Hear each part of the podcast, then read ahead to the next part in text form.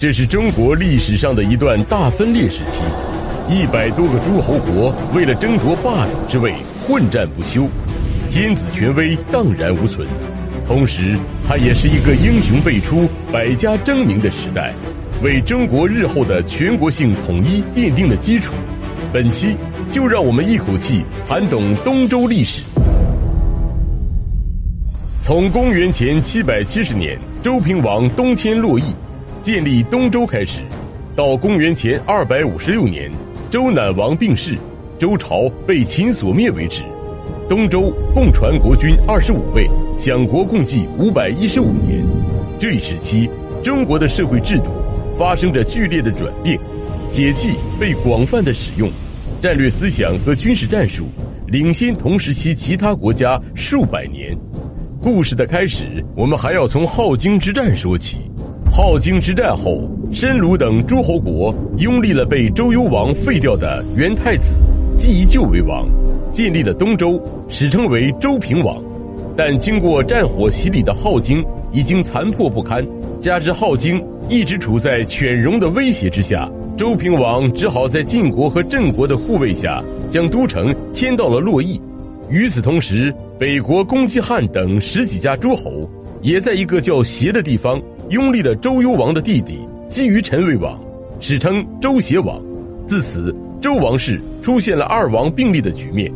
直到公元前七百六十年，晋文侯为了讨好周平王，出兵杀死了周邪王，这才结束了周王室长达十年的二王并立的局面，稳定了东周初期的局势，史称文侯秦王。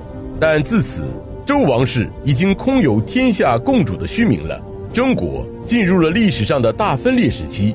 周平王在位五十年后去世，由于周平王实在是太能活了，等到他病逝的时候，太子姬谢父早就已经死了，东周的王位只好交到了周平王的孙子手中，史称周桓王。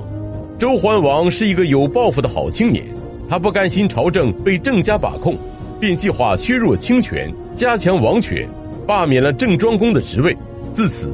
周正交恶，郑庄公不再朝见天子，觉得脸面上挂不住的周桓王，联合了与郑国不和的魏、蔡、陈三国，一同讨伐郑国。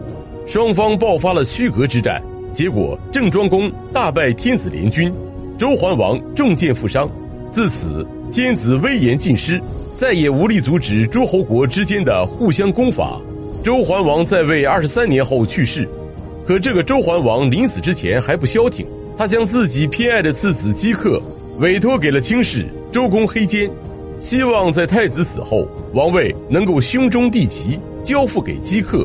等到周庄王正式继位之后，周公黑肩便计划杀掉周庄王，好让他的弟弟姬克继位，自己也可以权倾朝野。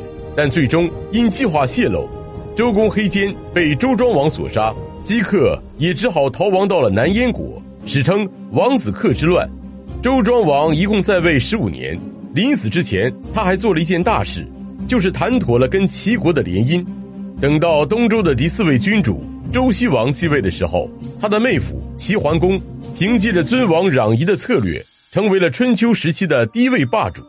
周西王也糊里糊涂的成为了自周朝东迁之后第一位被各国诸侯所尊重的王。只可惜，这个尊重被打上了引号。周西王在位过了五年的好日子，病逝后将王位传给了他的儿子姬浪，史称周惠王。这个周惠王不太懂得审时度势，以为各路诸侯真的害怕自己，刚刚即位便强占了魏国的菜园来为自己蓄养野兽，还强取了周朝几个大夫的土地和田产，最终爆发了五大夫之乱，丢了王位。幸得郑立公的帮助，周惠王才能够成功复辟。郑国也因此获赐了虎牢以东的土地，这就导致了周王室所掌控的领土进一步缩小。等到了周襄王姬政在位的三十二年里，诸侯争霸日益激烈，被后人称为春秋五霸的齐桓公和晋文公，此时的地位已经凌驾于周王室以及各诸侯国之上。周襄王死后，周顷王和周匡王先后继位，但此时的周王室已经一贫如洗。就连给周襄王办丧事的钱都没有，最后还是鲁国出钱，才在周襄王死后的第二年里将其安葬。二人一共在位十二年，便草草卸任。等到了第九任天子周定王时期，在洛邑发生了一件大事：崛起的楚庄王看上了周朝的传国之宝，象征着天下九州的九鼎，便向周定王的使臣王孙满询问九鼎的重量。幸亏王孙满不卑不亢，沉着应对，才保全了周王室的尊严。周定王战战兢兢地做了二十一年天子之后，将王位传给了儿子周简王。此时吴国兴起。在吴楚之战中几乎亡楚，在周简王之后的一百多年里，周王朝共经历了周灵王、周景王、周悼王、周敬王、周元王五位天子，周王室的财政变得日趋困难，就连器皿都要向各国乞讨。春秋时期结束，越王勾践卧薪尝胆，终灭吴国，成为了被周王室承认的最后一任霸主。东周进入了战国时期。等到东周第十六位君主周真定王在位的时候，发生了一件对中国历史有着深远影响的事情。晋国的三家大夫赵襄子、韩康子和魏桓子，在陆续并吞了其他贵族之后，一同灭了最后一家贵族智伯，俨然在晋国境内形成了三个国家，就连晋幽公都要向他们进行朝贡。周真定王在位二十八年后病逝。等到周真定王死后，东周王室的走向就有点戏剧色彩了。周真定王共有四个儿子，先是长子姬去疾继位，史称周衰王。周衰王在位仅仅三个月，便被自己的二弟弟周思王姬叔所杀，夺取了王位。而周思王在位五个月之后，又被自己的三弟周考王姬伟所杀。周考王担心自己重蹈兄长们的覆辙，便将王姬河南之地。划给了自己的四弟，建立了周国，史称西周桓公，这就为后来的东周再次一分为二埋下了隐患。这事我们以后再说。